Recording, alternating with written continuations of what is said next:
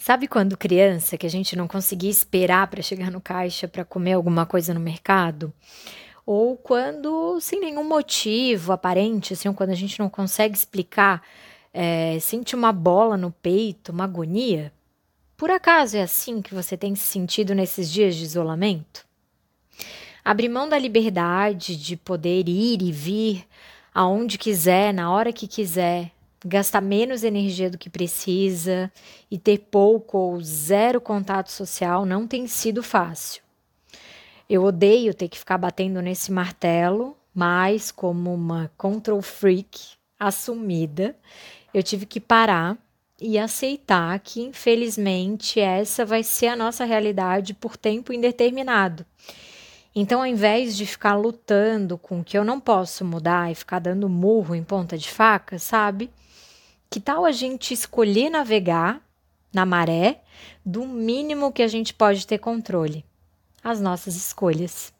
Baseado nisso, eu separei aqui três estratégias bem simples, de verdade, para te ajudar e ajudar também a sua família a ficarem muito mais leves, tranquilas e jogar essa ansiedade lá para longe, enquanto a gente não consegue mudar esse ambiente, a situação que a gente gostaria que fosse diferente. A primeira delas é planeje e estabeleça os combinados. Sabe, organizar o que, é possível fazer em cada período, qual que vai ser a ordem e como que cada uma dessas coisas vão acontecer. Qual que vai ser a hora das refeições, por exemplo?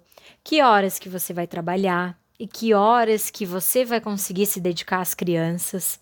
Tudo isso vai te ajudar não só a melhorar a sua produtividade, porque quando a gente se planeja, se organiza, a gente consegue ter mais con consciência e coerência nas nossas atitudes, mas também a diminuir relevantemente toda aquela incerteza do desconhecido, tanto para você como para todas as pessoas ao seu redor.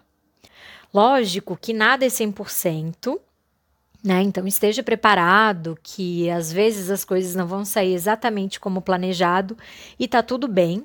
Mas essa previsibilidade, na maioria das coisas, já vai te ajudar um montão e eu tenho certeza que vai diminuir a sua ansiedade. A segunda é buscar técnicas de relaxamento.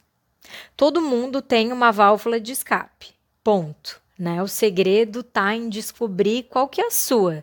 Se é correr, se é fazer uma yoga, meditar, enfim.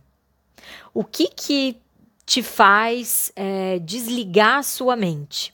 Se você se acha muito agitada para meditar, por exemplo, que tal ouvir uma música ou uma fazer uma dança livre, por exemplo? O objetivo principal desse momento é a desconexão.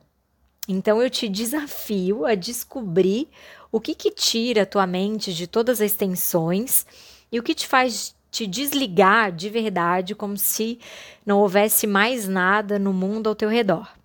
A terceira estratégia é pratique o otimismo. A gente acredita aqui que tudo, por pior que pareça, tem sempre um lado positivo, um lado bom, uma coisa imensamente positiva para a gente ser grato. E que em meio a tanto caos, a gente dá de cara assim com vários presentes ao longo do nosso dia. Eu te pergunto se você está sabendo identificar e principalmente ser grata por esses pequenos ou grandes presentes que têm aparecido no seu dia. Fica aqui outro desafio. E eu tenho certeza que o seu corpo e a sua alma vão ficar muito mais leves depois desse exercício. Gostou? Fez sentido para você? Então compartilha, faz esse conteúdo e mais longe, vamos diminuir toda essa ansiedade que está no ar, porque estar presente faz de fato um mundo muito melhor.